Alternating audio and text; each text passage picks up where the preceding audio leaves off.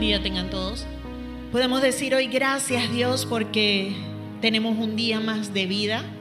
Gracias Dios porque hoy podemos estar reunidos en tu nombre, en tu casa. Gracias Dios porque nos permites un lugar como este donde podemos con libertad simplemente alabarte, exaltarte, glorificarte sin temor a que nadie nos critique, a que nadie nos interrumpa. Y por eso yo le invito entonces que en esta mañana usted trate de olvidarse de sus preocupaciones, de olvidarse de lo que dejó en la casa.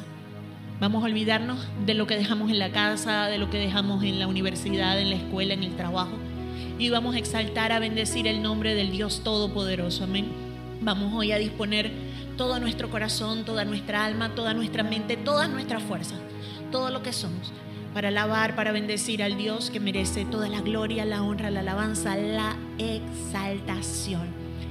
Desde que me levanté esta mañana, tengo esta frase en mi mente y mire lo que dice Santiago capítulo 4, verso 15. Si el Señor quiere, viviremos y haremos esto o aquello. Y si leemos un poquito antes, desde el verso 13 dice, Ahora escuchen ustedes que dicen hoy o mañana iremos a tal o cual ciudad. Pasaremos allí un año, haremos negocios, ganaremos dinero.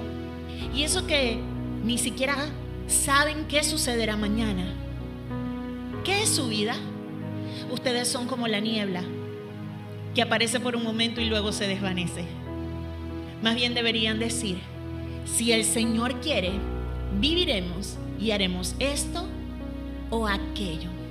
Aleluya. Cuando veníamos para acá, veíamos la niebla. La Biblia nos dice que nuestra vida es como la niebla. Aparece por un momento, luego se desvanece. Nosotros deberíamos decir, si Dios quiere, viviremos y haremos esto o aquello. Si usted y yo estamos aquí hoy, es porque Dios ha querido que vivamos hoy. Dice, si Dios quiere, viviremos. Dios ha querido que estemos vivos. Tenemos la primera parte. Y la segunda dice, y haremos esto o aquello. Dios ha querido que estemos aquí. Amén. ¿Sabe si hay algo que Dios quiere de nosotros, que podemos estar seguros, que es su voluntad? Si de algo podemos estar seguros, que Dios quiere para allá, para este instante, para este momento, y que no nos saldremos de su plan y de su propósito es que le adoremos y que le alabemos. Si Dios quiere, haremos esto o aquello. Si usted quiere estar seguro de que Dios quiere lo que usted hace, adórelo, alábelo. Señor, en esta mañana estamos en este lugar porque tú has querido. Estamos con vida porque tú has querido. Y entendemos que tú quieres que te adoremos. Yo hoy quiero adorarte. Yo quiero alabarte, Señor. Quiero hacerlo. Desde lo más profundo de mi corazón quiero adorarte. Quiero hacerlo, Señor. Necesito hacerlo, anhelo hacerlo. Quiero adorarte con todo mi corazón, con toda mi alma, con toda mi mente, con todas mis fuerzas. Por eso vine a este lugar. Señor, y cuando estamos en un lugar como este, en un tiempo como este, entramos en esa realidad. Decimos, sí, es verdad. Necesito, quiero alabar a Dios. Pero es algo que debería permanecer en nuestra alma todos los días, cada día. El día lunes cuando nos levantamos, el día martes, miércoles, jueves, sea enero, febrero, marzo, mayo, junio, noviembre diciembre. En nuestra niñez, juventud, adolescencia, adultez, madurez o aún siendo anciano, Señor, tú quieres que te alabemos y que te adoremos. Señor, hoy cumplimos tu voluntad al adorarte, al bendecirte. Y mientras lo hacemos, Dios, tu Espíritu Santo ministra nuestros corazones, ministra, sopla vida. Si Dios quiere, viviremos y haremos esto o aquello.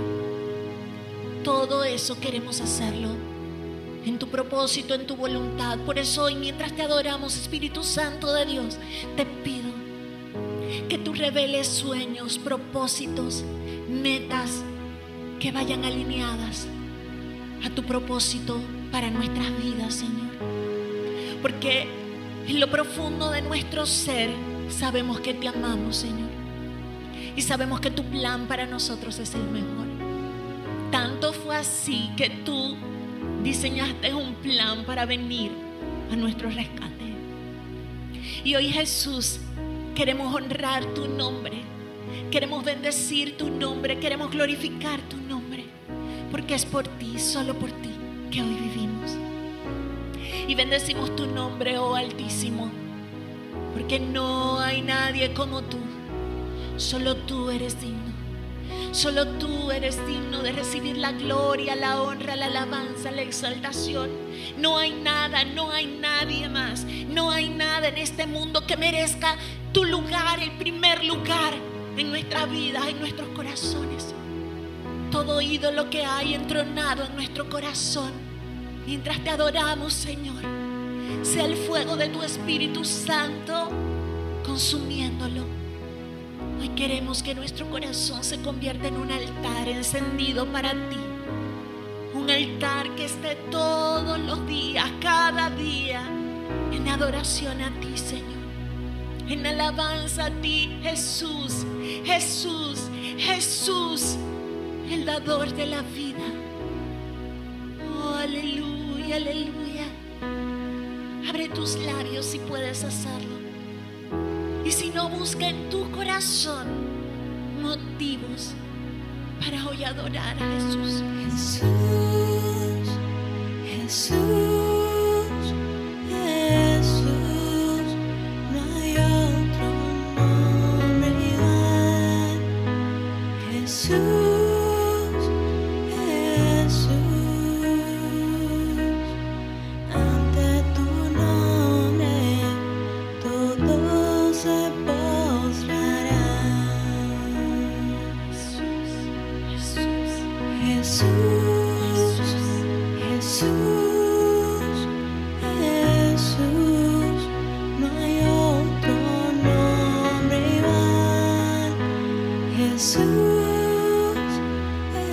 soon.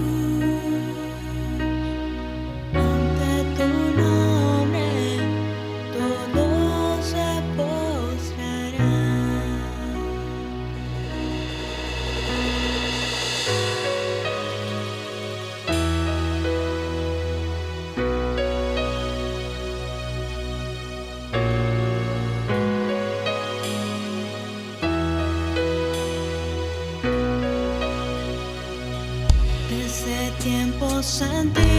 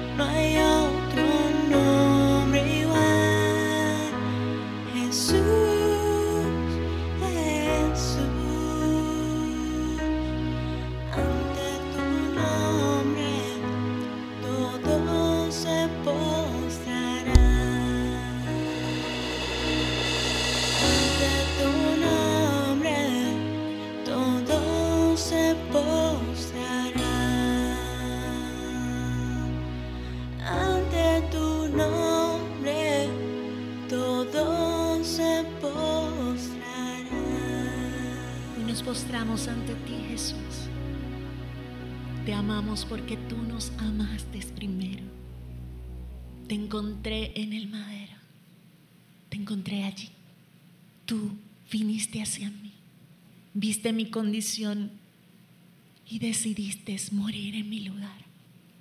Como no voy a creer? Mi fe está anclada en ti, en esa cruz, en lo que hiciste por mí. Pero no te quedaste allí, Jesús. Resucitaste. La misma muerte no te pudo retener, porque tú eres vida. Y porque tú vives, nosotros vivimos. Tú eres vida y tu espíritu nos vivifica, Jesús. Tú eres nuestra ancla. Tú eres la roca en la cual podemos estar en pie. Y hoy Jesús te decimos gracias. Gracias por lo que tú hiciste. Gracias por lo que sigues haciendo cada día. Dice en la palabra que solo Jesús es el mediador entre nosotros y Dios. Solo Jesús nos acerca al Padre.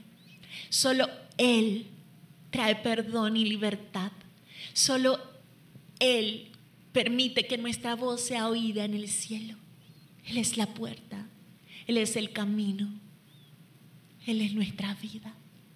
Jesús, Jesús, Jesús. No hay otro nombre dado a los hombres en el cual puedan ser salvos. Y por eso hoy te decimos gracias Jesús. Gracias por ese amor inescrutable. Gracias porque tu palabra también declara que nada, nada nos puede separar de tu amor. Gracias Jesús. Tu palabra dice que ni lo alto, ni lo profundo, ni lo presente, ni lo porvenir, ni principados, ni potestades, ni el mismo diablo o el infierno. Nada, ninguna cosa creada nos puede separar de tu amor. Gracias Jesús. Sublime gracia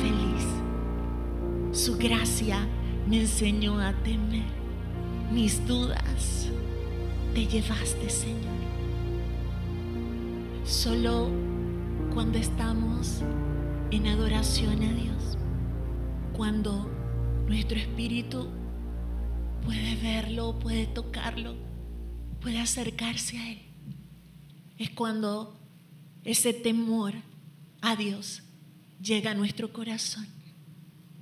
Job decía, de oídas te había oído, pero ahora mis ojos te ven. Job no vio a Dios físicamente, pero en los peligros, en la aflicción, él conoció a un Dios que lo restauró, un Dios que no lo abandonó. Su gracia nos enseña a temer. Cuando Jesús se acercó a nosotros en aquella cruz, cuando podemos ver, entender lo que Él hizo por nosotros, entonces hay un temor reverente en nuestras vidas. Ese temor a Dios se lleva el miedo. Temer no es miedo, es reverenciar, es reconocer la santidad, la perfección de Dios. Por eso el salmista decía que es hermoso adorarlo en la hermosura de la santidad. Hoy, Señor, con temor en nuestro corazón, con reverencia, entendemos cuán pequeños somos, cuán hermosa es tu gracia que nos permite, a pesar de cómo y quiénes somos, presentarnos delante de ti. Cómo soy, con cómo siento, con cómo pienso, con cómo reacciono. Me salvaste, me rescataste. Como yo, pecador, puedo presentarme delante de ti, Señor. Solo por tu sublime gracia, solo por tu gran amor. Jesús nos amó tanto. El Padre nos amó tanto, nos ama tanto, que hoy nos dice, eres aceptado, eres bienvenido. Y estoy preparando un lugar para ti, para que te sientes a mi mesa junto conmigo. El Rey del cielo, el perfecto, el santo, el todopoderoso, anhela Nos llama hijos mi hijo eres tú. Con tu melodía me das libertad, me envuelves con tu canción, canción de protección sobre todo mal.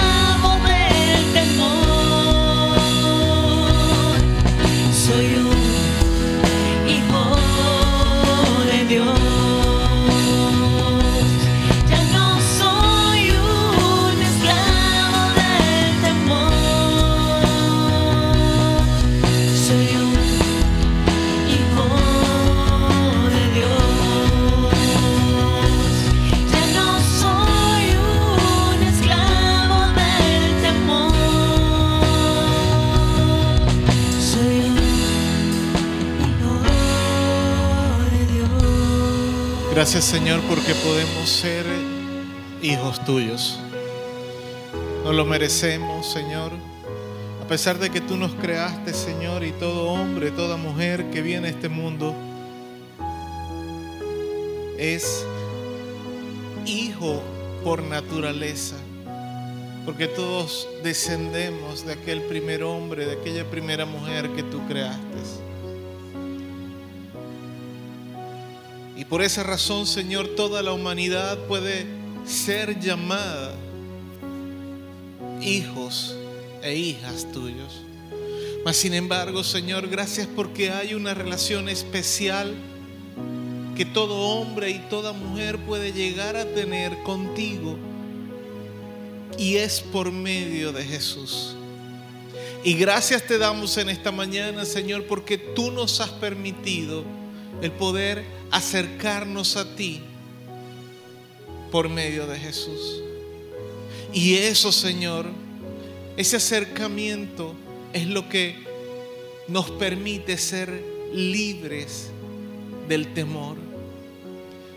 Padre, en el nombre de Jesús, hoy te damos gracias porque a pesar de, de tantas circunstancias adversas y difíciles que vivimos en nuestro diario vivir, a pesar de lo duro que puede ser la vida en este mundo,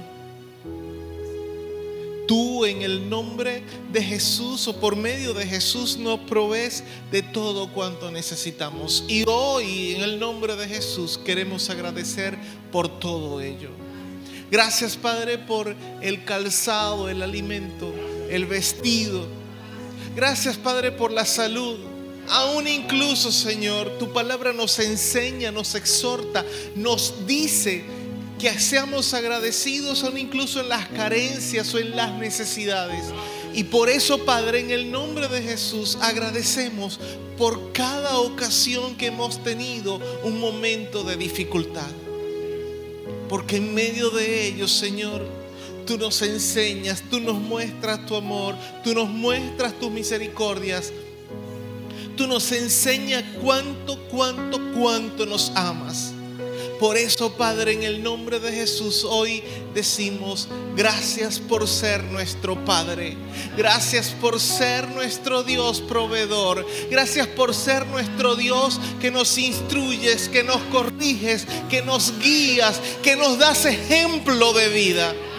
Por eso, Padre, hoy, en medio de nuestra adoración, consagramos a ti, Señor, nuestras ofrendas y diezmos como parte de nuestro agradecimiento y de nuestra adoración. No pagamos porque no podemos hacer, no podemos retribuir lo mucho que tú nos das. Solamente te decimos, Señor, recibe, acepta esta pequeña porción como muestra de nuestro agradecimiento a ti, Señor porque queremos ser hijos agradecidos.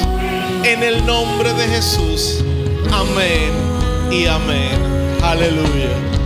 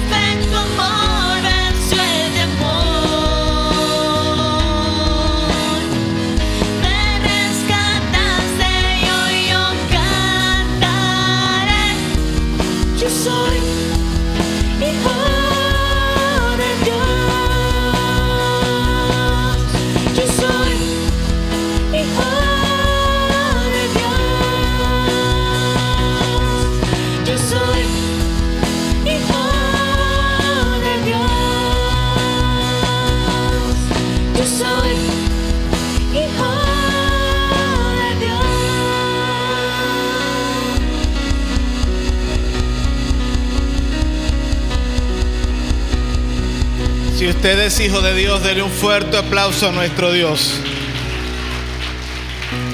Dele un fuerte aplauso al Dios que es Padre de toda la creación, es tu Padre, nuestro Padre. Es el Dios de toda la creación. Aleluya. Aleluya.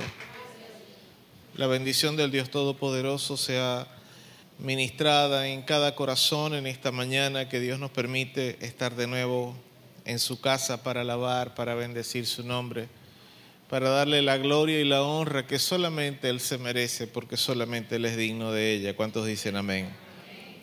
Hoy celebramos, o se celebra, mejor dicho, en una buena parte del mundo, el Día del Padre o el Día de los Padres. Así que a todos los padres les deseamos muchas felicidades, muchas felicitaciones. Que la gracia del Dios Todopoderoso sea ayudando a cada uno de ustedes a ser el mejor hombre que puedan ser, ser el mejor ejemplo que puedan ser para sus hijos, sin importar la edad que puedan tener sus hijos, porque a veces los padres creemos que cuando ya tenemos hijos adultos, que ya el trabajo está hecho. Y no es así. Dios, a pesar de que nosotros seamos hombres o mujeres hechos y derechos, o bueno, tal vez torcidos, igualito aún así Dios sigue siendo ejemplo para nosotros. ¿Cuántos lo creen? Entonces, de la misma forma, nosotros debemos seguir siendo ejemplos todo tiempo. Y ser ejemplo no es fácil. Ser un patrón a seguir para alguien más, para otras personas, no es fácil. Y necesitamos tener siempre la conciencia, tener siempre presente en nuestra mente, en nuestro corazón, en nuestra conciencia, que alguien nos está viendo, alguien está pendiente de lo que estamos haciendo y son nuestros hijos.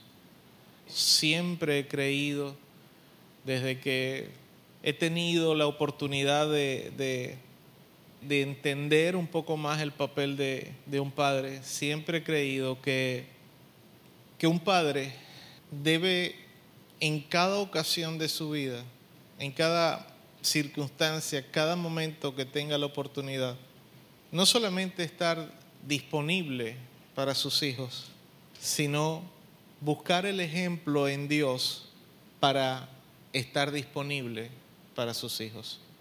Ese, es el secreto y esa es la clave para poder llegar a ser un buen padre. Y hoy precisamente el tema de, nuestra, de nuestro mensaje, el mensaje que el Señor ha, ha, puesto en mi corazón para compartir con ustedes, lo encontramos en el Salmo 127 y vamos a estar leyendo los versos 3 al 5 título de nuestro mensaje en esta mañana es Deberes de un Padre. Y dice así la palabra del Señor en la bendición del Padre, del Hijo y del Espíritu Santo, en el Salmo 127, versos 3 al 5. He aquí, herencia de Jehová son los hijos, cosa de estima el fruto del vientre. Como saetas en manos del valiente, Así son los hijos habidos en la juventud. Bienaventurado el hombre que llenó su aljaba de ellos. No será avergonzado cuando hablare con los enemigos en la puerta. Dios añada bendición, liberación, salvación y salud por su santa y bendita palabra que acabamos de leer. ¿Cuántos pueden decir amén? Padre, te decimos en el nombre de Jesús que hoy necesitamos que tú hables a nuestras vidas y a nuestros corazones por medio de tu palabra. Ciertamente el tema está dirigido, orientado a aquellos hombres, Señor, que tú les has dado el privilegio de ser padres, bien sea que están apenas comenzando en esa aventura o ya tienen años, son incluso hijos adultos, hasta nietos tal vez. Pero como tu palabra es tan maravillosa, Dios, como espada de dos filos, dice ella misma, que penetra eh, hasta las coyunturas Y uno incluso es capaz de pasar del aspecto material o del plano material al espiritual, aún incluso sana por completo, quebranta por completo, rompe, pero también sana. Hoy, Señor, te pedimos que tu Espíritu Santo hable de forma puntual y específica a cada uno de los que estamos en este lugar y aún incluso de los que escucharán de forma diferida. En el nombre de Jesús, Señor, pedimos que tu Espíritu Santo pueda enseñarnos e instruirnos, porque tenemos necesidad de ser parecidos a ti. Indistintamente de nuestra condición, seamos padres o madres, seamos hombres o mujeres, seamos adultos o jóvenes, son incluso, ¿por qué no?, también niños. Cuando tú estás en un lugar y tu Espíritu Santo habla, habla para todos los que puedan estar ahí. Solamente necesitamos estar, como dijo Jesús, atentos a lo que Él quería enseñar. Por eso, Padre, en el nombre de Jesús ponemos nuestras mentes, corazones, todo nuestro ser ante tu presencia para que tú ministres y hables. Por Cristo Jesús. Amén y amén. Aleluya. ¿Cuántos dan gloria a Dios? Ser padre no es una tarea sencilla. La mayoría de los hombres se sienten abrumados por lo complejo de la tarea de la paternidad. Y lo que es peor, muchos de estos hombres que lamentablemente no logran entender cuáles son los deberes reales del rol paterno, ya sea por ignorancia propia, es decir, desconocimiento incapacidad o inmadurez, o peor aún, incluso eh, esos hombres que son sabios en su propia opinión en todos los sentidos, y esa arrogancia les hace seguir un modelo que triste y lamentablemente es errado y terminan causando un gran daño a su familia, no solamente a sus hijos, sino incluso también a su esposa y a las personas que puedan tener cercanos. Siempre he creído que la Biblia fue inspirado por Dios, fue inspirada por Dios para que nos sirviera como una especie de manual de usuario. De la misma forma que cuando compramos tal vez un televisor, un horno, una nevera, una cocina, un teléfono, un carro, una moto, cualquier artefacto que podamos comprar. Y todo artefacto viene con un manual de usuario que el fabricante incluye en el, en, el producto para decirle al usuario, decirle al comprador cómo se debe usar aquel aparato, para qué sirve, cómo se puede dañar, haciendo qué cosas el aparato se va a dañar, cómo se puede preservar mejor, cómo cuidarlo, qué hacer cuando el equipo, cuando el aparato se rompa. Pues bien, siempre he creído que la palabra de Dios es exactamente eso, un manual para el hombre, para el ser humano, para la mujer, para el adulto, para el anciano, para el niño, para el joven, para todos, sin importar el rol que tengamos como hombres o mujeres, como sexo femenino o sexo masculino para entender cómo ejercer los distintos roles que tenemos en nuestra vida.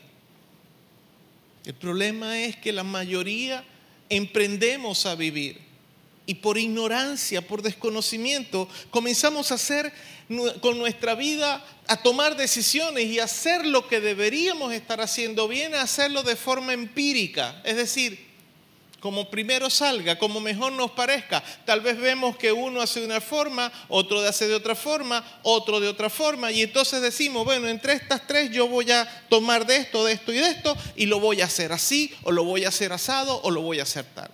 Muchos simplemente agarran modelos del mundo, lo que dice una religión, lo que dice otra, y bueno, y voy a hacerlo de esta forma. Pero todo lo hacemos entonces, repito, de esa forma empírica. También considero que la Biblia como inspirada palabra de Dios es una guía de especialización profesional. Quiero decir que la Biblia funciona como un manual también que instruye a un profesional, digamos a un médico, a un ingeniero, un arquitecto, que ya ha estudiado una profesión, ya sabe lo que tiene que hacer, pero más sin embargo constantemente por los requisitos de su profesión tiene que estar constantemente actualizándose. Y la Biblia es eso, un manual de inspiración para que nosotros nos actualicemos constantemente para hacer bien nuestro trabajo. Porque todos los días vendrá un reto nuevo como en nuestro papel, como hijos de Dios, como hombres, como mujeres, como seres humanos, como personas. Y eso no escapa el papel de padre. Podemos estar viniendo, eh, podemos venir haciendo un trabajo excelente como padres, pero un día cometemos un grave error que marca para siempre la vida de nuestros hijos. Y no es que no sea posible cometer errores, porque sabemos que somos humanos, somos imperfectos, somos falibles. Sin embargo, si nosotros buscáramos todo el tiempo la forma en que Dios quiere instruirnos para ser padres, otro sería el resultado. Nadie puede hacer bien un trabajo delicado sin conocer en qué consiste ese trabajo. Así que estoy convencido de que la razón por la cual muchos padres están fallando o hemos fallado en muchas ocasiones en cumplir con nuestro trabajo es porque no hemos entendido bien cuáles son los deberes de un padre. Y quiero que vayamos para ver estos distintos deberes de un padre. Tengo siete que quiero compartir en esta mañana. Y el primero quiero que lo encontremos, o lo podemos encontrar, en Génesis capítulo 2, verso 18. Y esto más que un deber, es en realidad el establecimiento de una premisa. Esta mañana cuando llegué habían varios de los, de los jóvenes eh, acá en la parte de la cocina y le dije, a, dos o, a tres que estaban ahí, les dije feliz día. Y me miraron así. Jóvenes de 17, 18 años, 16 años, me miraron así. Tú eres un prospecto de padre. Así como le he dicho a muchas jovencitas también el Día de las Madres, felicitaciones. No es madre, pero es un prospecto de madre. ¿Por qué? Porque es mujeres. Y ese es el problema que tiene la nueva eh, ¿cómo se llama esta ideología de género? Una persona que dice que, eh, digamos, nació biológicamente como hombre, se cambió el sexo para mujer, entonces, igualito, eventualmente, si tiene una enfermedad, no va a poder ir al ginecólogo, tiene que ir al urólogo. Y lo mismo sucede con las mujeres. Si una mujer se cambia el sexo masculino, no puede ir al urólogo, tiene que terminar yendo al ginecólogo porque Dios creó solamente dos géneros, hombre y mujer. Y volviendo al punto, esto más que un deber es el establecimiento de una premisa que fue dada por Dios. Génesis capítulo 2, verso 18 dice, y dijo Jehová Dios, no es bueno que el hombre esté solo, le haré ayuda idónea para él. Primero, lo primero que Dios reconoció, Dios vio, es que no era bueno que el hombre estuviera solo, porque la Biblia nos dice que Dios creó primero al hombre, al varón. Y si vamos al verso 21 en adelante, dice, entonces Jehová Dios hizo caer un sueño profundo sobre Adán, y mientras éste dormía, tomó una de sus costillas y cerró la carne en su lugar. Y de la costilla que Jehová Dios tomó del hombre, hizo una mujer y la trajo al hombre. Dijo entonces Adán, esto es ahora hueso de mi hueso y carne de mi carne. Esta será llamada varona porque del varón fue tomada. Verso 24. Por tanto, dejará el hombre a su padre y a su madre y se unirá a su mujer y serán una sola carne. Mire, retrocedamos una página atrás para terminar de establecer mi punto aquí. Génesis 1.28 dice, y los bendijo Dios y les dijo, fructificad y multiplicaos, llenad la tierra y sojuzgadla, y señoread en los peces del mar, en las aves de los cielos y en todas las bestias que se mueven sobre la tierra. El punto que necesito establecer aquí en este momento es que todo varón está llamado a ser padre. ¿Por qué? porque Dios dijo, primero, que no era bueno que el hombre estuviera solo. Cuando hablamos de hombre, hablamos de una persona ya adulta, de un varón ya adulto, que ha comenzado a valerse por sí solo. Y Dios dijo, no es bueno que un individuo varón esté solo. Y esto lo añado yo, porque la soledad es mala compañera, mala compañera y mala consejera. Una persona, un hombre solo va a hacer locuras por lo general. Entonces, hablamos de un deber, algo que yo debo hacer, pero no es un deber obligatorio, es un llamado de Dios para todo hombre, todo varón que está llamado precisamente a ser padre, pero no es algo obligado.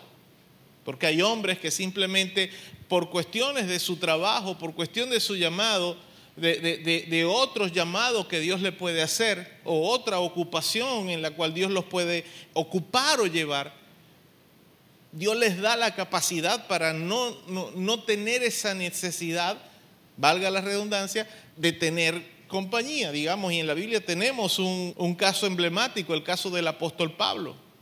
Un hombre que vivió toda su vida sin familia, sin hijos, sin tener esposa, y lo hizo por, llamado de parte de Dios. Pero no todo hombre tiene esa, esa posibilidad, ese llamado, ese don de continencia como lo presenta la Biblia.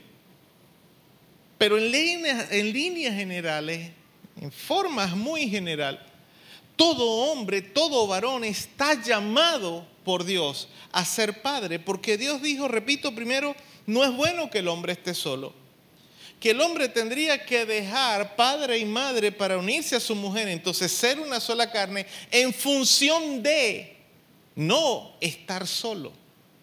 Porque muchos pueden interpretar, es que yo como hombre no sirvo para estar solo, pastor. Sí, ok, está bien.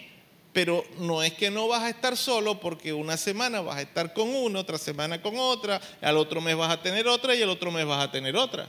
Tú tienes que establecerte. Por eso dice, se unirá a su mujer, dejando padre y madre para hacer su casa para formar su casa. Y en Génesis 1.28 nos dice que Dios le dijo al hombre y a la mujer, fructificad y multiplicaos, llenad la tierra. Eso nos habla de la conformación, del establecimiento de parte de Dios, de la familia. Y por eso repito, todo hombre tiene el potencial necesario para convertirse en padre, formar una familia y ser padre. Todo. Pero tú tienes que tomar esto como algo serio. Obviamente tú vas a tener que formarte en valores. Porque de los valores en los que tú te formes, tú vas a poder llegar a ser el padre que en realidad deberías ser para tus hijos. Pero los deberes del padre comienzan exactamente en el segundo momento, en el paso inmediato después de que el hombre decide unirse a su mujer. Mucha gente cree que ser padre es cuestión bien de engendrar un hijo, en el caso de los hombres, o de concebir y dar a luz un hijo, en el caso de las mujeres. Y eso no es en realidad del todo cierto. Porque sí, un hombre está llamado a ser padre y digamos se convierte en padre cuando engendra un hijo. Pero en realidad, la formación del hombre como padre, el primer deber del padre es el de gobernar su casa. Y vamos a primero de Timoteo capítulo 3 verso 12, donde dice, los diáconos sean marido de una sola mujer y que gobiernen bien sus hijos y sus casas. Aunque el pasaje habla de los requisitos exigidos a quienes debían ocupar la labor de diáconos en la iglesia, en líneas generales, esto es lo que Dios pide de todo hombre en todo el mundo. Repito, cuando un hombre contrae matrimonio, cuando un hombre se casa, cuando un hombre deja a su padre, la casa de su padre y de su madre, y se une a una mujer, inmediatamente tiene que comenzar a cumplir la tarea más difícil de todo hombre y es la de gobernar y gobernar bien. su casa. Quien no aprende a gobernar bien su casa estando aún solo con su esposa, nunca podrá gobernar bien su casa cuando ya tengan hijos. Y estamos hablando de gobernar, y yo quiero que usted entienda que la palabra gobernar que se utiliza en este pasaje, la palabra griega de donde se utiliza este pasaje, que se traduce aquí como gobernar, es proistemi y significa estar delante. Por ejemplo, presidir, ocuparse de dirigir. En este momento, si se quiere, yo estoy gobernando acá. ¿Por qué? Porque yo estoy presidiendo en este momento este, este servicio. Y eso es lo que todo padre debe hacer. Ponerse siempre delante como ejemplo. Gobernar implica eso, dar ejemplo, ponerse delante, presidir, ocuparse de dirigir. Y por eso es que muchos padres han estado fallando en su rol como padre. Porque el ejemplo que están dando es el de un varón que simplemente cree que gobernar es pegar cuatro gritos, romper, tirar ollas, romper platos y causar cualquier cantidad de no violencia. No es la palabra que quiero usar. Cualquier tipo de, intimidación sobre su esposa o sobre sus hijos. Y eso no es gobernar. Gobernar es ponerse de frente, tomar la iniciativa y decir, vamos a hacer esto. Y no es que vamos a hacer esto porque yo lo digo, porque yo soy el hombre y yo soy el que mando. No, es vamos a hacer esto y explicar, dar las razones, el por qué, argumentar, explicar por qué vamos a hacer esto o por qué no podemos hacer esto. Eso es gobernar.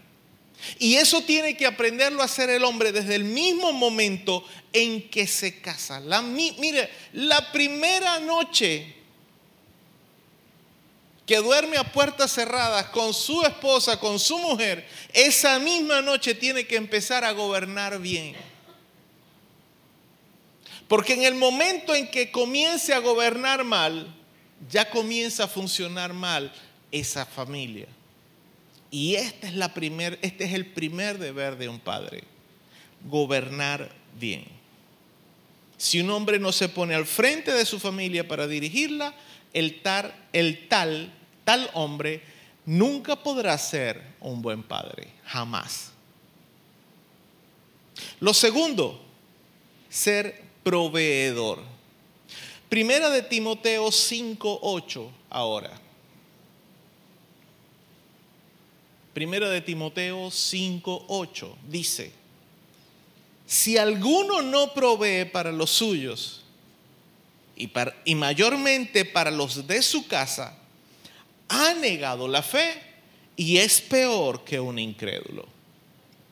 El segundo deber de un padre es ser proveedor.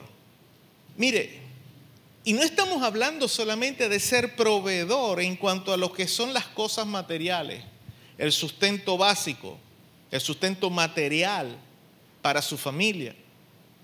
El hombre debe proveer como padre mucho más allá de lo material. Porque sí, lo material es importante, es decir, los alimentos, la ropa, el calzado, los estudios, una casa, etcétera.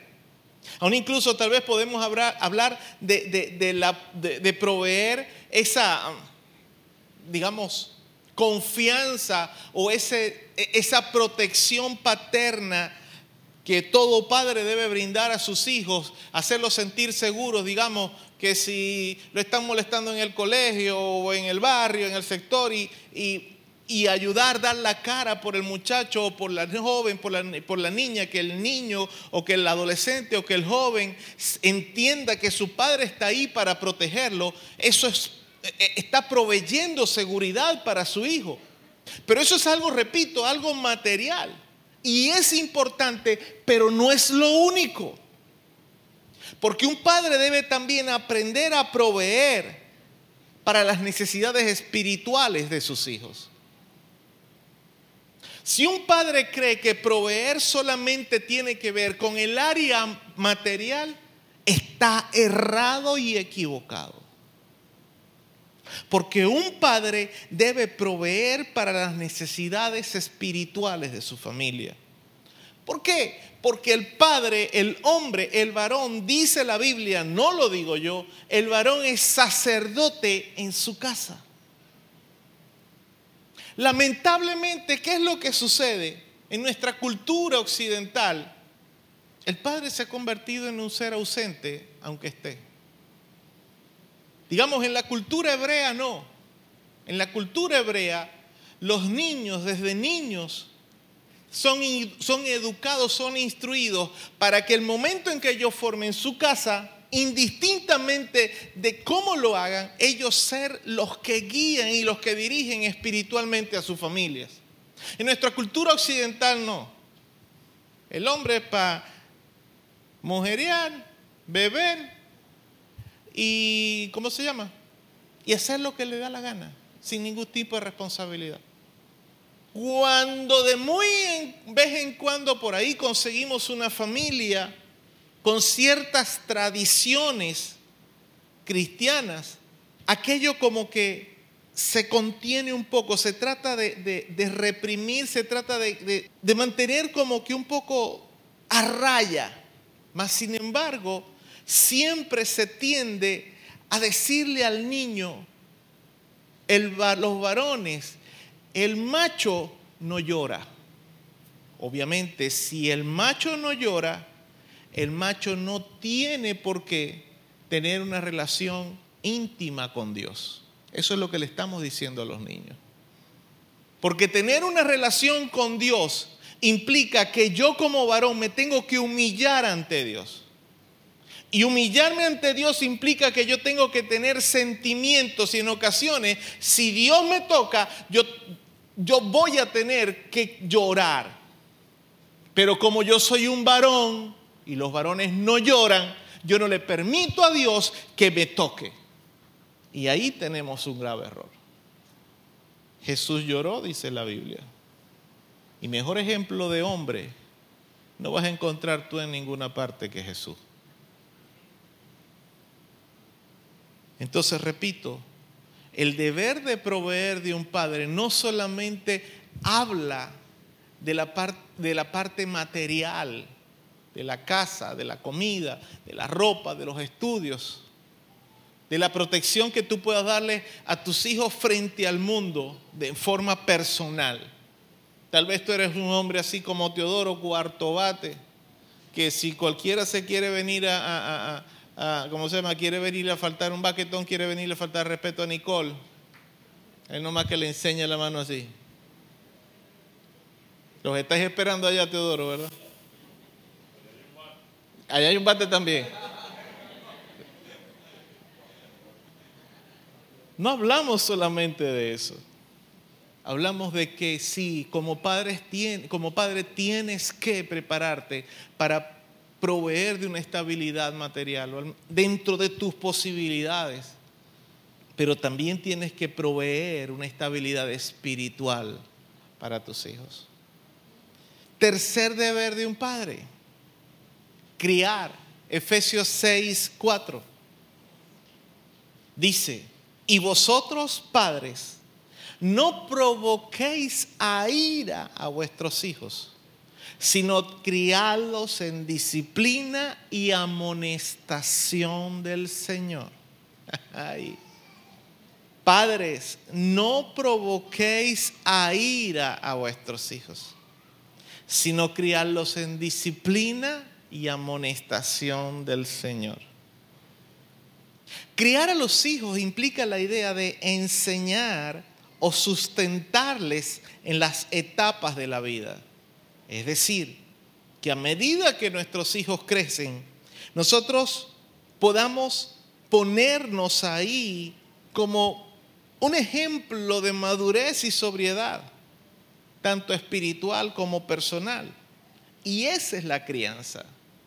Tenemos que criar a nuestros hijos basándonos en la disciplina que Dios dice que debemos darle. Y esta disciplina no es de la disciplina que, tal vez, bueno, estás castigado por esto, por lo uno, por lo otro, sino enseñarle principios por los cuales ellos deben regirse. Pero esos principios que les vamos a enseñar tienen que llevar al joven o a la jovencita no a una posición de ira, de rabia, sino que más bien los lleve a conocer bien quién es Dios. Que tus hijos entiendan que lo que tú estás haciendo no lo estás haciendo porque a ti te da la gana, sino porque Tú, la disciplina que tú aplicas a ellos proviene de lo que la palabra de Dios dice. ¿Sabe? Pero lamentablemente a muchos de nosotros la enseñanza que nos dieron, la crianza que tuvimos fue una crianza dura, ruda. A muchos de los que me escuchan yo estoy seguro que, que les pegaron hasta con las tapas de las ollas. Porque eso fue lo primero que consiguió mamá. A algunos tal vez hasta les dieron con, no sé, con una correa de esas de, de, motor de carro, porque fue lo primero que papá consiguió. Algunos tal vez les partieron un palo de escoba por la espalda, por las piernas. Algunos atrevidos que se, se consideraban caballos pura sangre y salían en carrera, conocieron la eficacia, no de una chancleta, sino, aquí se me va a caer la cédula, pero bueno, sino la eficacia de unas sandalias que venían antes que los llamaban suecos, que la suela era de madera. Si se acuerdan, ¿verdad? Se nos cayó la cédula unos pocos. Que eso sonaba así. Lo único bueno de eso era que uno sabía cuándo venía. Y con qué intención venía. Porque según lo rápido, entre el nombre y lo rápido uno sabía cuál era la intención. Pero me contaron a mí, no sé, que algunas madres aprendieron a llevarse el sueco en la, en la mano y se descalza. Me contaron a mí, no sé si sería verdad. Lamentablemente esa es la crianza que muchos de nosotros recibimos y el problema nuestro como seres humanos es que nosotros solemos repetir los patrones. Y tal vez en algún momento nos dieron tanto que nosotros dijimos, no voy a cometer este error con mis hijos. Pero sabes, nuestro problema en la crianza es que nos concentramos tanto en no cometer los mismos errores que cometieron con nosotros que entonces cometemos otros peores. Como por ejemplo, ser demasiado complaciente con nuestros hijos. Y la complacencia crea malcriades.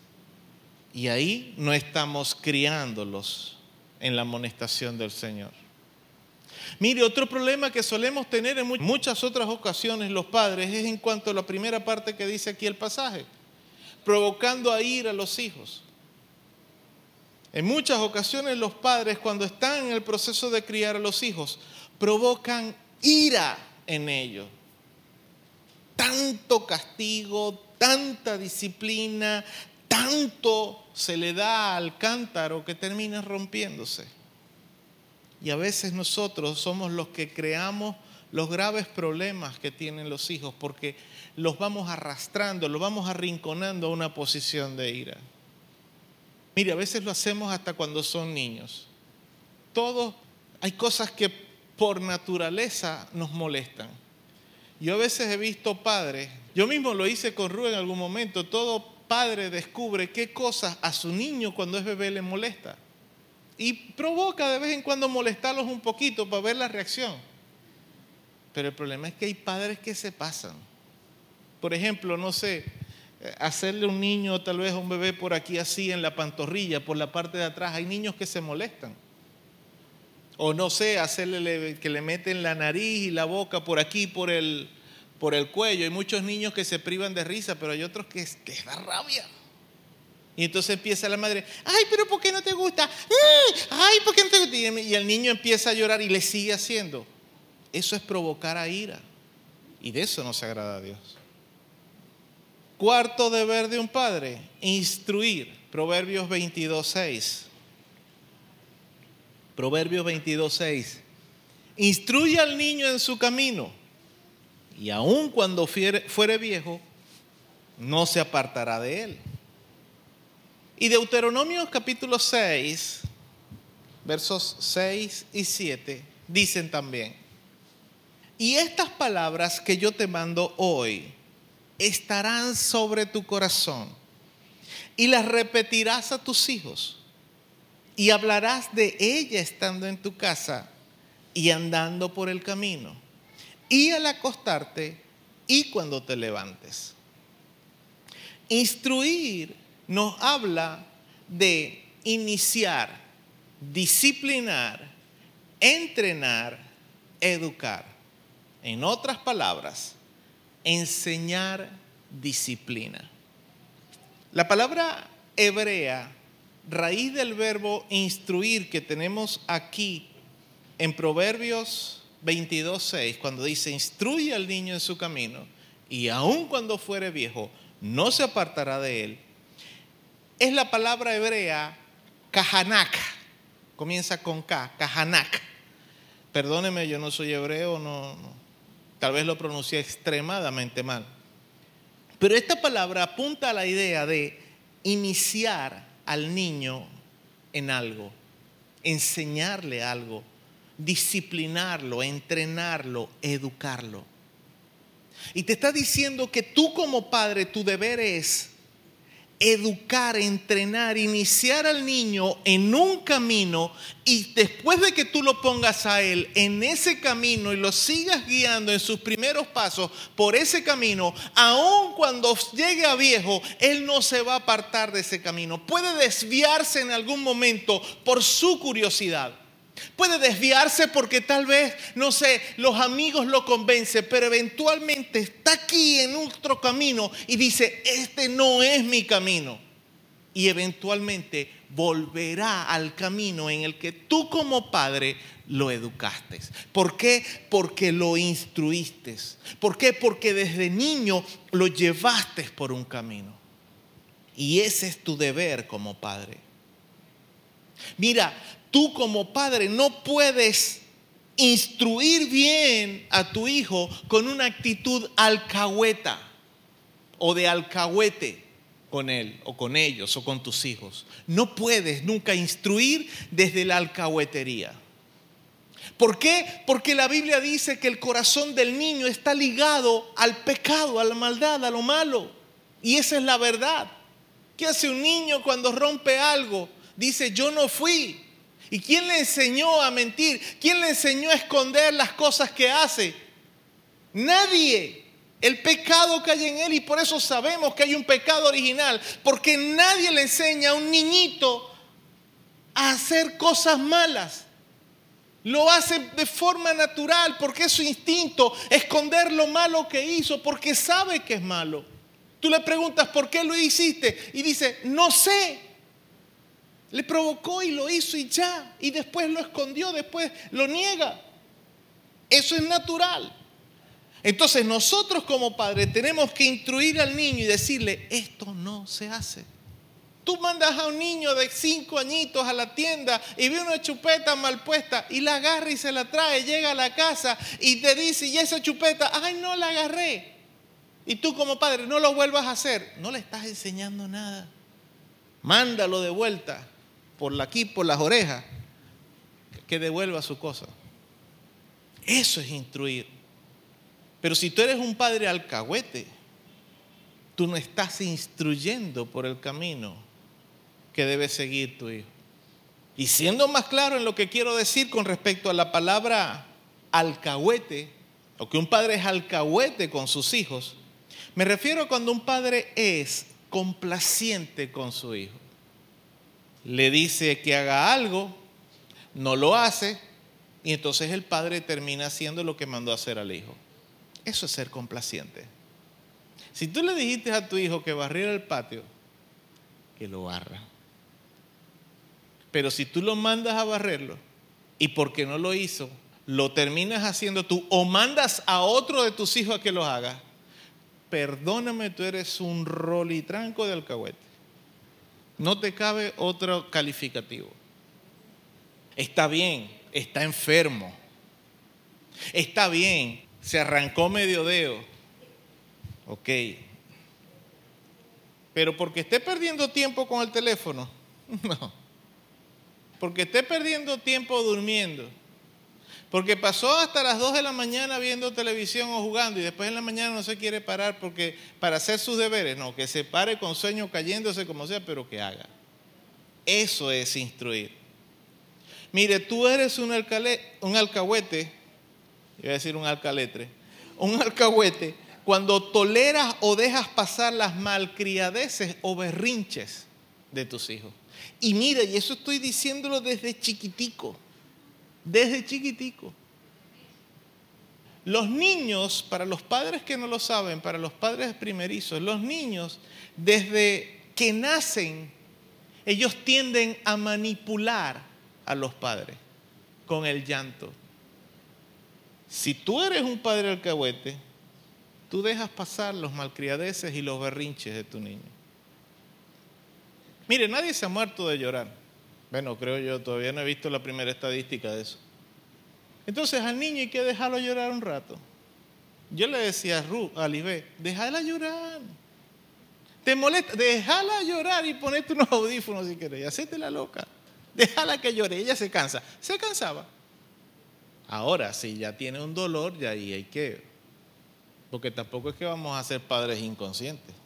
Un padre alcahuete es un padre que también es indiferente a lo que hacen sus hijos o quienes interactúan. Es decir, no presta atención con quién están hablando, quiénes son sus amigos, con quién sale, con quién se relaciona. Eso también habla de un, de un padre alcahuete y un padre que no está siendo capaz de instruir.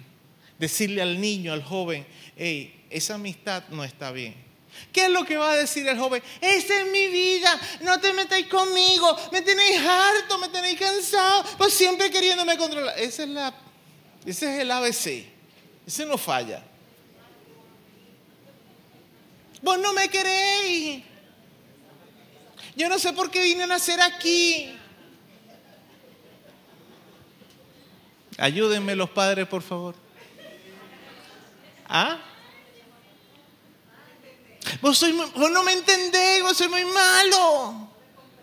No me comprenden. Dame espacio. Me tenéis asfixiar. ¿Qué más? ¿Ah? Vos sois muy tóxico. Muy tóxico. ¿Ah? Me voy de la casa, me voy de... No veo cuando cumpla 18 años para irme de esta casa y tienen 25 y están en la casa todavía. Ni para eso siguen porque no cumplen las amenazas. ¿Ah? ¿Ah? ah no respetáis mi privacidad. ¿Qué privacidad ni qué privacidad? Compra tu casa y va a tenerla para que tengáis privacidad. O juegue. Mire, pero el problema de eso es la privacidad, somos nosotros, los padres. Porque para empezar le diste un teléfono. Mire, aquí voy a dejar. no, no la voy a dejar en mal. ¿Ok? Pero a Runoemí, nosotros le di, yo le di un teléfono cuando cumplió 18 años. Y a los 18 años, todas las noches, a las 10 de la noche más tarde, ya tenía que dejar el teléfono en el cuarto mío. Y ella a veces se hacía la loca a diez y media y no llegaba, yo la dejaba pasar. Cuando llegaba yo la miraba y se iba calladita. Al segundo día, ella, era, ella es muy astuta. Al siguiente día lo traía más temprano. Al otro día, al tercer día, llegaba otra vez a las nueve y media, yo la dejaba calladita. Pasaban dos días y lo traía temprano. Y así iba como que pulseando. Un día llegó y lo llevó a las 11. ¿Y qué te pasó ahora? ¿Sí me entiende? Eso es instruir. ¿Ah? Exacto, se toman el tiempo, y, pero es que eso lo hacemos todos, porque nosotros, mire, nosotros como hijos de Dios hacemos lo mismo. Dios nos, Dios nos inquieta, vamos, va, ve para la iglesia. Y nosotros decimos hoy, ay, yo voy. La siguiente semana, ve para la iglesia y nos hacemos los locos y nos vestimos tarde. Hacemos lo mismo. Dios nos levanta en la madrugada, ay Señor, tengo mucho sueño. Y nos quedamos un ratico ahí. Ah, pero cuando nos pega el dolor en la madrugada, ahí sí hacemos la vigilia completica. Así nos instruye Dios también. Quinto deber de un padre, la corrección. Proverbios 13, 4. El que detiene el castigo a su hijo aborrece, mas el que lo ama desde temprano lo corrige. Y fíjense, desde temprano, ¿desde cuándo? Desde que está bebecito. Esto que nos está diciendo aquí Proverbios 13:24 es en realidad la verdadera disciplina. ¿Qué es la verdadera disciplina? Castigar cuando es necesario. Hay padres que castigan a sus hijos por todo. Si el muchacho estornuda cuando está comiendo, está castigado. Si el muchacho sale al frente a jugar, está castigado. Si el muchacho se mueve, está castigado.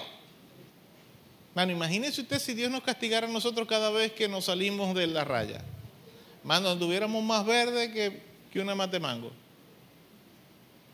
Un detalle importante en cuanto a la corrección es que la corrección oportuna no destruye. Proverbios 19, 18 es claro al respecto cuando dice, castiga a tu hijo en tanto que hay esperanza, mas no se apresure tu alma para destruirlo. Eso es Proverbios 19, 18. Mira, Dice el Proverbio 13:24 que el que destiene el castigo a su hijo aborrece. Mas quien ama a su hijo, el padre que ama a su hijo, desde temprano lo corrige. Mas sin embargo, 19:18 de Proverbios nos dice que el que, que debemos castigar a nuestros hijos, corregirlos, disciplinarlos, mientras haya oportunidad de corregirlo y disciplinarlo. Pero no debes estar apresurado a estar castigándolo, corrigiéndolo, tanto que termines destruyendo su alma. Tú tienes que aprender a tener un equilibrio entre ciertas cosas que debes dejar pasar a tus hijos. Porque lo mismo hace Dios con nosotros. Hay cosas que Dios tolera de nosotros. Mira, hay padres, madres, que si el hijo pronuncia mal una palabra o hace una expresión, tiene una mala expresión, cada vez que lo hace, lo está corrigiendo. Por ejemplo, digamos, ¿qué niño no come? No eruta. ¿Qué niño no lo hace? Ok, sí, eso se oye feísimo, horrible. Corrígelo, mi hijo, niño, mi amorcito, mi vidita, hijito, hijita, eso está mal, eso no se hace. Porque eso en una mesa, una visita, una cosa que no le da la cátedra. Pero de vez en cuando hay un, a, uno mismo se le sale y de repente es espontáneo. Déjalo pasar. Ahora hay momentos que los muchachos lo hacen por grosería. leímos hace rato que padres no provoquéis a ir a vuestros hijos. Pero a veces los hijos saben cómo volarnos la piedra. Y tal vez saben que tú eres una mamá, tú eres un papá que te molesta cuando tu, hijo está comiendo y, comiendo, agarra la, cuchara y a ti pareciera que te hicieran así. O está comiendo, parece un cochino. O termina comiendo, parece una, una vaca, un chivo, una cosa erutando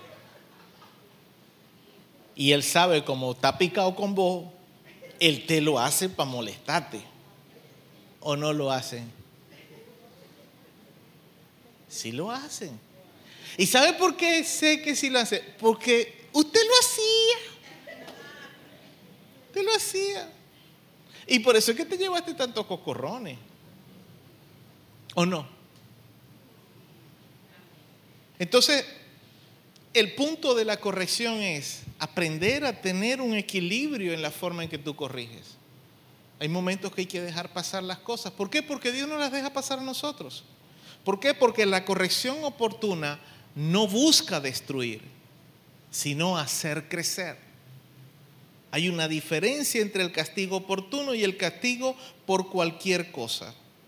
Ese es el tipo de castigo que destruye al niño, al adolescente, al jovencito. ¿Por qué? Porque lo acostumbra al maltrato. Tú acostumbras a un niño, a un adolescente, a un joven al maltrato y cuando forme su familia, lo van a maltratar a él. Y él va a maltratar a otros porque él se va a desquitar con otros lo que tú le hiciste en la crianza.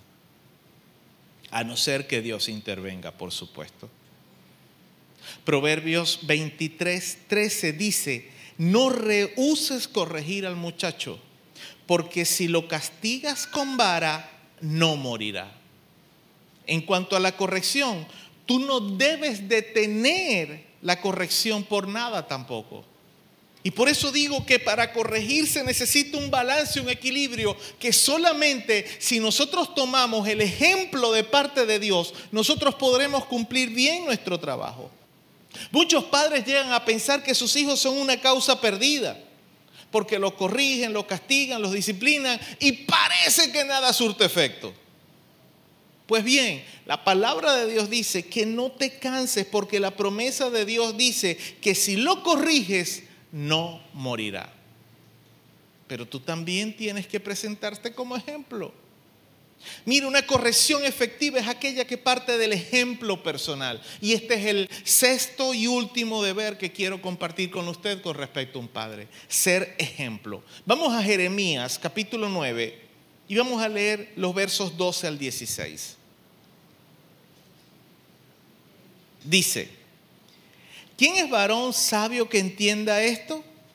¿Y a quién habló la boca de Jehová para que pueda declararlo? ¿Por qué causa la tierra ha perecido, ha sido asolada como desierto, hasta no haber quien pase? Dijo Jehová, voy por el verso 13. Dijo Jehová, porque dejaron mi ley, la cual di delante de ellos, y no obedecieron a mi voz ni caminaron conforme a ella. Verso 14. Antes se fueron tras la imaginación de su corazón y en pos de los Baales, según les enseñaron sus padres. Por tanto, así ha dicho Jehová de los ejércitos, Dios de Israel. He aquí que a este pueblo yo les daré a comer ajenjo y les daré a beber aguas de hiel y los esparciré entre naciones que ni ellos ni sus padres conocieron.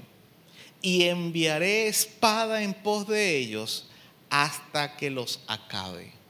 Mire, tal vez usted dirá, pero bueno, ¿en qué tiene que ver esto con ejemplo y el tema de los padres? Si está hablando de una profecía que Dios le dio al pueblo de Israel con respecto a castigo. Mire, pero hay tres partes fundamentales que quiero resaltar aquí. Lo leímos todo para tener el contexto, pero la parte fundamental la tenemos en el verso 14, donde dice, se fueron tras la imaginación de su corazón.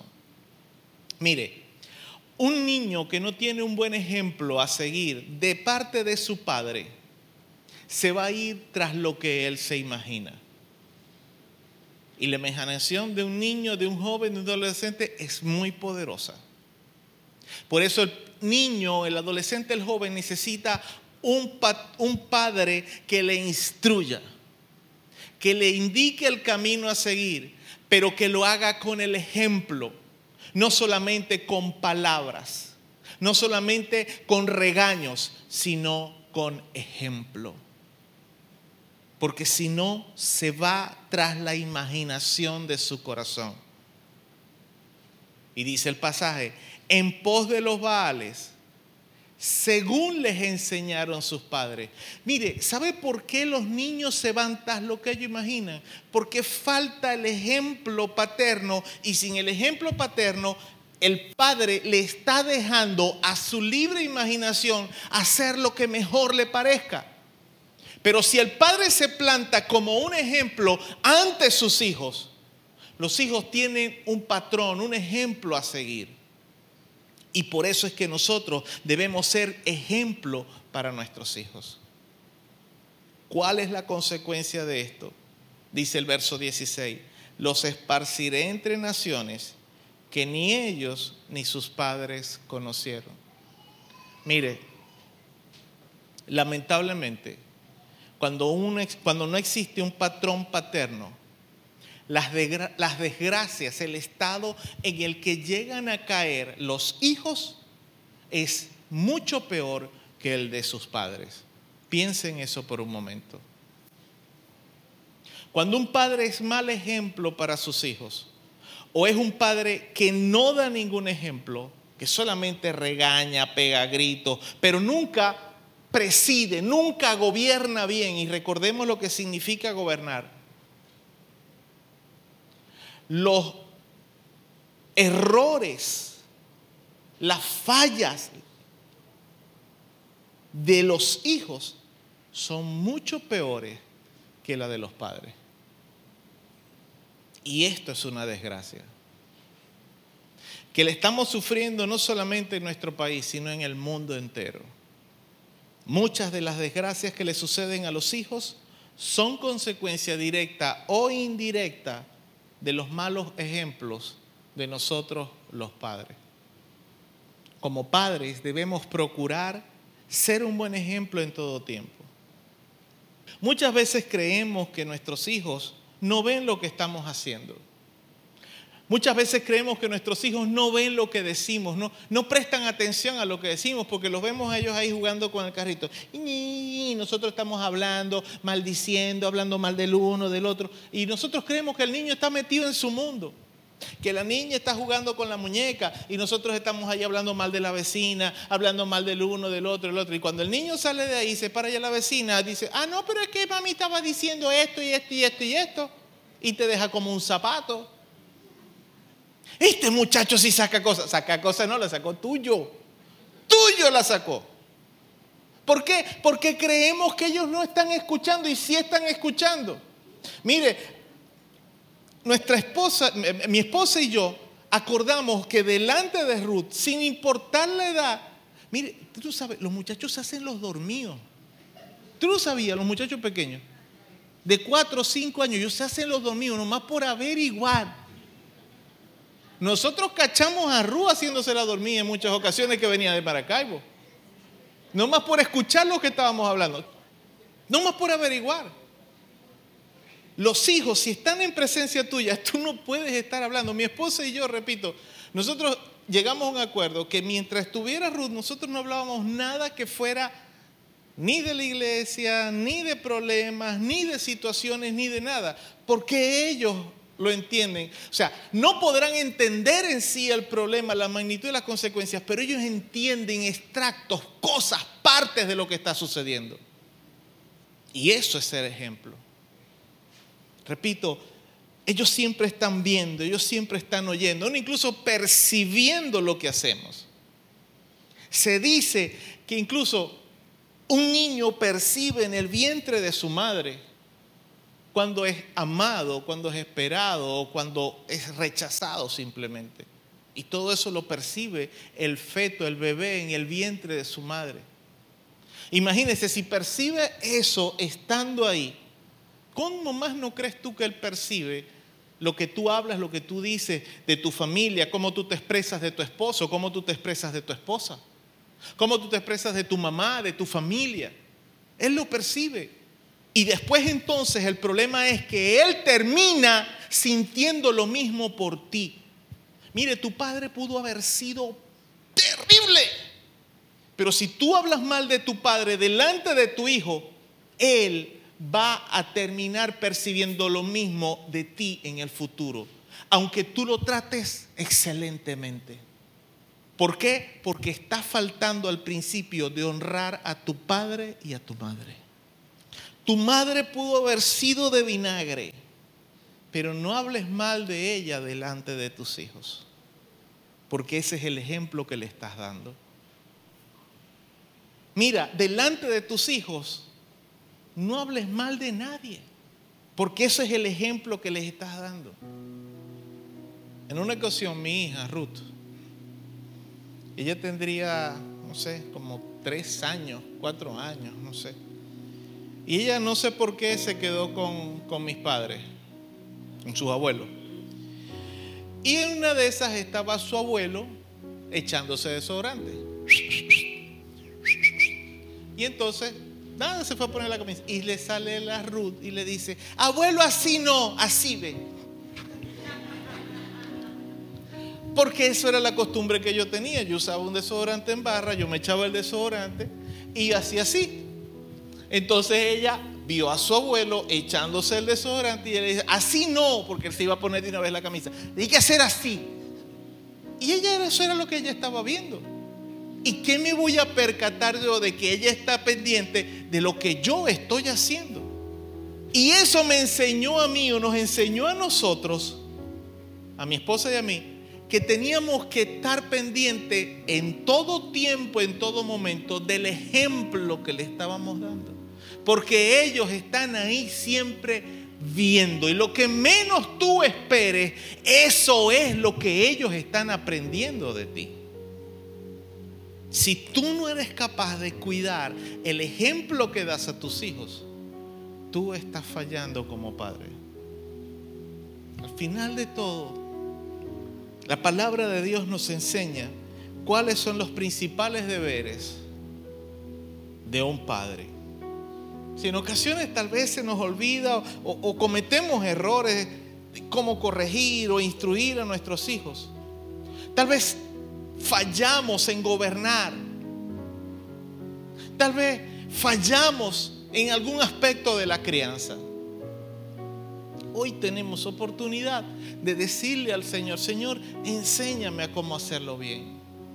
Y repito, todo Padre, todos vamos a fallar, porque somos falibles, porque no somos perfectos porque se nos olvida a veces el trabajo, el cansancio, el estrés, eh, en fin, tantas cosas que pueden suceder y que nos pueden afectar. Vamos a terminar cometiendo errores. Pero nuestro deber es, repito, pedir a Dios que nos enseñe a cómo hacer bien nuestro trabajo. Pedirle a Dios la dirección para instruir de forma correcta. Y siempre hacerlo con el mismo amor, con la misma misericordia que Él nos muestra a nosotros. Comenzamos por el Salmo 127.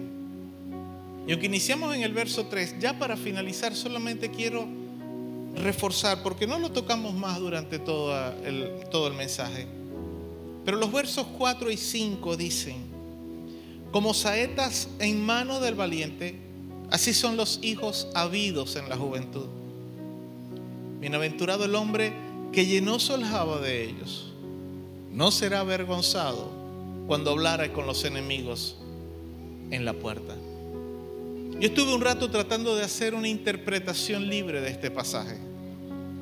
¿Cómo lo entiendo yo? ¿Cómo lo percibo yo? Porque habla de elementos que, que en verdad para nosotros son infructuosos, elementos que nosotros no usamos.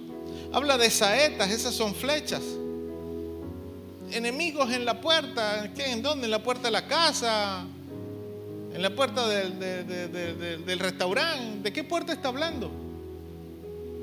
El pasaje se refiere a la puerta de la ciudad, que era el lugar donde se reunían los hombres, era el lugar donde tenían eh, eh, eh, era el lugar donde tenían, donde se llevaban a cabo discusiones, se llevaban a cabo este, negocios, donde se aclaraban situaciones o problemas.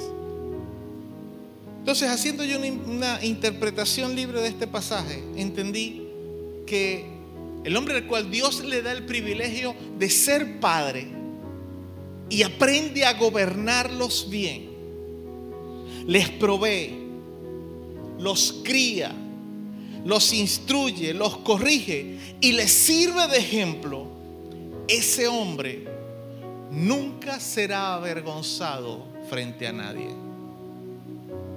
Nadie lo va a poder avergonzar. No por el trabajo que hizo en sí, no porque él tenga que decir el trabajo que hizo, no. Sus hijos, lo que hacen sus hijos, habla por él. Es cierto, en muchas ocasiones hay padres que se esfuerzan y se esfuerzan y se esfuerzan y sus hijos son un caso especial. Pero sabe, también tenemos que entender que en muchas ocasiones nuestro esfuerzo, el mucho esfuerzo que hemos hecho, lo hicimos desde un método, desde una perspectiva meramente humana. Y ahí cometimos el error. Porque nos esforzamos en muchas cosas, pero también fuimos complacientes en ocasiones. Tal vez fuimos alcahuetes, tal vez fuimos condescendientes, permisivos. Y todo necesita una balanza. Así que yo quiero pedirle por favor hoy, que hoy no es tiempo de, de recriminar por lo que hicimos mal o llenarnos de orgullo por lo que hicimos bien. Hoy es tiempo de que nosotros pongamos nuestros corazones delante de Dios y que el Señor nos enseñe a cómo ser en realidad verdaderos padres. Tenemos un llamado a ser padres según el propósito de Dios. Todos los que somos hombres. Repito lo que decía al principio, la palabra de Dios siempre habla para todos. Yo sé que Dios hoy ha hablado a todos. A hombres, mujeres, hombres que son padres y los que no lo son todavía, pero que quieren tal vez serlo en algún momento. Pero no incluso adolescentes, a jóvenes, también Dios ha hablado. ¿Por qué? Porque es la palabra de Dios. Así que yo quiero pedirle por favor que cierre sus ojos por un momento. Y repito lo que decía hace un rato, hace un momento. No es tiempo de criticarnos a nosotros mismos o condenarnos o a sentirnos mal porque entendemos que hemos cometido errores.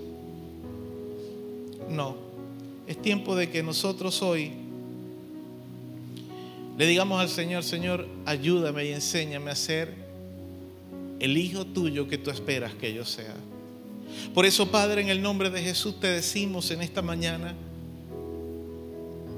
que seas tú enseñándonos, oh Dios, a ser si somos hombres, Señor, a todos aquellos que son hombres, a ser padres, Señor, conforme al deseo de tu corazón. Hemos visto acá seis deberes de lo que es ser un padre. Tal vez, Padre, en alguno de ellos, los que somos padres nos hemos esforzado en, en en cumplirlos, tal vez hemos fallado en algunos, tal vez hemos errado en todos. Pero indistintamente, Señor, hoy reconocemos que necesitamos que tú nos enseñes y nos ayudes a ser padres conforme al deseo de tu corazón.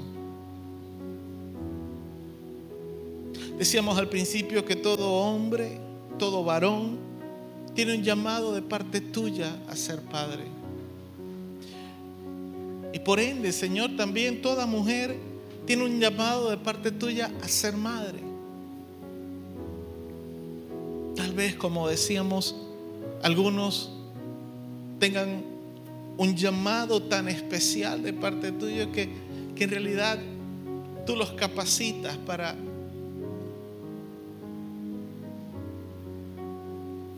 obviar esa porción y y dedicarse al llamado específico que tú les has hecho. Pero en líneas generales, Señor, de alguna manera u otra, estos deberes con respecto a lo que es un padre, todos hombres, mujeres, todos deberíamos entender y someternos a ellos. Porque de alguna manera u otra, Señor, todos necesitamos convertirnos en personas que seamos capaces de gobernar bien. de proveer a otros, bien sea ayuda, apoyo. Aún incluso, ¿por qué no? Tal vez criar, instruir, corregir y aún incluso servir de ejemplo. Por eso, Padre, es que sé que tu palabra habló a todos en esta mañana.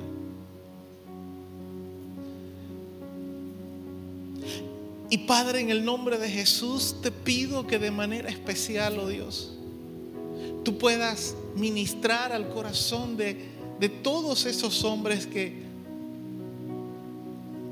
tal vez están comenzando a ser padres. Tienen poco tiempo de haberse iniciado en esa tarea. Tal vez hay unos que, que tienen años, tienen hijos ya adultos, con nietos tal vez aún incluso. Y tienen una vasta experiencia. Pero en esa vasta experiencia hoy también han podido reconocer algunos errores que cometieron en el pasado. Pues bien, Padre, en el nombre de Jesús, dentro de todo ese compás de tiempos, de años o de experiencia paterna, hoy Padre habla a cada uno de nosotros e instruyenos como el mejor Padre de todos que eres. Ayúdanos, Señor, o incluso tal vez a poder aconsejar a otros padres. A poder hablar de nuestra experiencia y poder decirle, mira, yo cometí este error, no lo cometas tú también. Pero ayúdanos a nosotros, Señor, como padres, a poder ser ese buen ejemplo a nuestros hijos ponernos nosotros delante de ellos, delante de nuestras familias y gobernar bien, con equidad, con integridad, con justicia. Que podamos, Señor, no llevar a la exasperación, a la ira a nuestros hijos cuando desean algo de nosotros. Ayúdanos, Señor, a ser ejemplos en todo. Padre, perdona los errores que hemos cometido. Hemos por mucho tiempo tal vez cometido errores. Y tal vez hay padres aquí hoy. O tal vez hay padres que me están escuchando en este momento que se sienten apesadumbrados porque entienden que cometieron muchos errores en el pasado y aunque hoy están tratando de hacer las cosas conforme a lo que tu palabra dice y enseña, tal vez se sienten culpables por haber en el pasado sido tan desafectados, tan desatentos, haber gobernado mal sus casas. Padre, en el nombre de Jesús, que Satanás hoy no pueda ganar terreno en sus mentes, en sus corazones, haciéndoles dudar del esfuerzo que han estado haciendo, ni hoy ni nunca, Padre. Sino que tú les puedas dar la sabiduría para arreglar, para enmendar los errores del pasado y no solamente la sabiduría, sino la constancia. Porque el problema es que muchos errores a veces queremos resolver, resolverlos de un momento a otro, de un día para otro. A veces queremos sanar una herida que se hizo durante años y años de abuso y maltrato de distancia, de lejanía. A veces queremos resolver esas heridas en una conversación, en un día para otro, en una hora, en un almuerzo, en una cena. Y olvidamos que a veces los procesos de sanidad del alma son igual que sanar heridas en el cuerpo. Algunas sanan rápido, otras sanan con el correr del tiempo y la aplicación de medicinas. Ayúdanos a entender como padres que algunos errores serán del iguales. Necesitarán tiempo para sanar, esfuerzo, aplicar medicina, aplicar guía espiritual, aplicar momentos de humildad y sencillez, aplicar momentos de, de intimidad primeramente contigo para luego poder tener intimidad con nuestra familia. Ayúdanos, Señor, a entender que tú quieres sanar nuestras familias. Pero para que nuestras familias estén sanas, primero tenemos que sanar también nosotros. Por eso, Padre, en el nombre de Jesús, hoy, en este momento, en esta hora, te pido que tú sanes el corazón de cada hombre, de cada padre. Aún incluso, Padre, el corazón de esos varones que están maltratados, Señor, por la ausencia de la figura paterna. Tal vez muchos fueron criados y educados solamente por su mamá. O tal vez por una abuela. Tal vez por una persona que ni siquiera era su, su padre, o fue su padre o su familia. Y tal vez hay heridas, resentimientos, enojo, amargura. Tal vez hoy al escuchar esta palabra se sintieron oprimidos. Pues hoy, Padre, en el nombre de Jesús, te pido que tu Espíritu Santo rompa toda cadena de opresión, toda rabia, todo resentimiento, toda amargura, todo enojo, pueda ser roto en el nombre de Jesús. Que corazones de piedra endurecidos, con capas de piedra caliza, que esa parte, que esa armadura de hierro, de metal, de bronce, esas cadenas que lo atan puedan ser libres, puedan ser rotas en este momento y sean libres, Señor. Para no, si son padres ya, Señor, para no seguir educando a sus hijos, Señor, desde esa misma sentimiento. Si son jóvenes, padres, si son jóvenes tal vez o hombres ya adultos, pero que todavía no han formado su familia, pero hay ese resentimiento en contra de sus padres, de su madre, de su familia. Hoy, Padre, pueda ser un momento de libertad.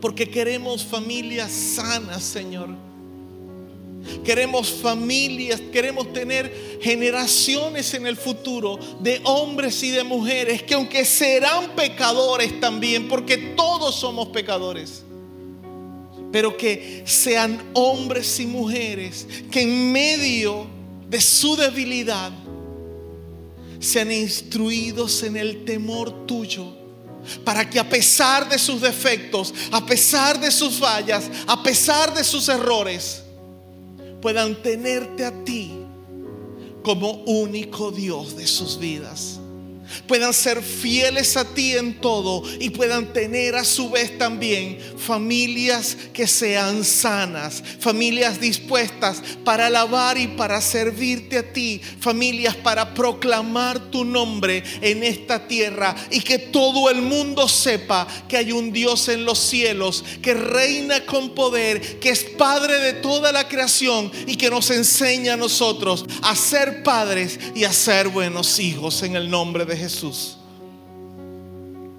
Ponte de pie por un momento. Si Dios ha hablado en este tiempo a tu vida, ponte de pie. Seas padre, seas hijo, seas mujer. Si Dios ha hablado en algo a tu vida en este tiempo, en el nombre de Jesús, te pido, Padre, Espíritu Santo de Dios Padre, sella la palabra que tú has sembrado en cada corazón en este día. Padre, que ningún momento de ira, de frustración, de rabia, que ninguna raíz de amargura del pasado pueda robar lo que tú hoy estás sembrando.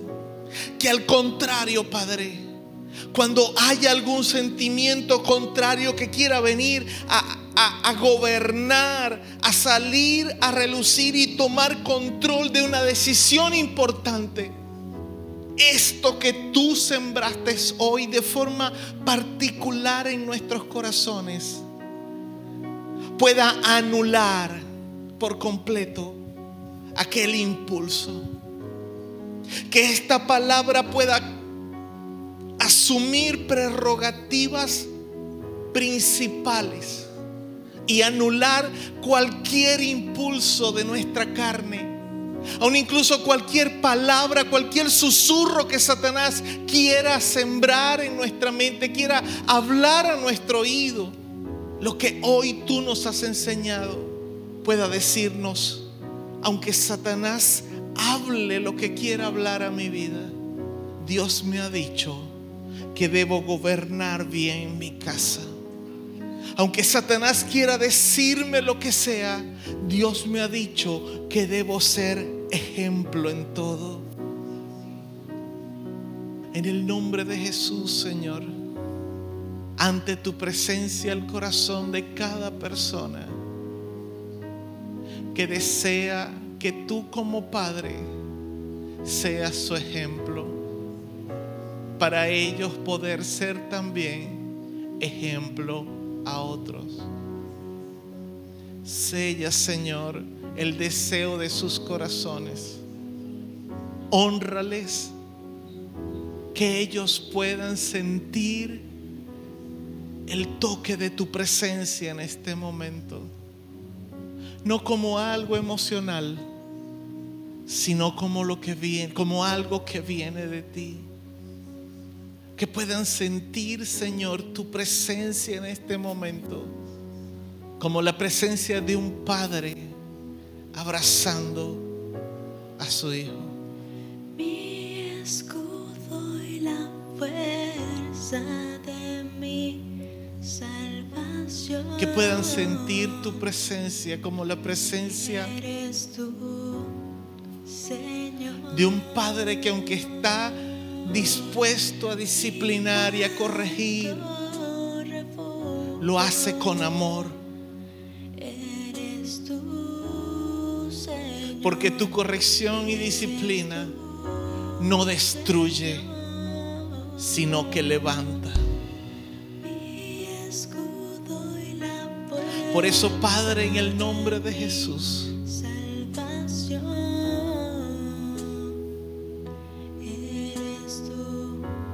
haznos sentir tu presencia en este momento.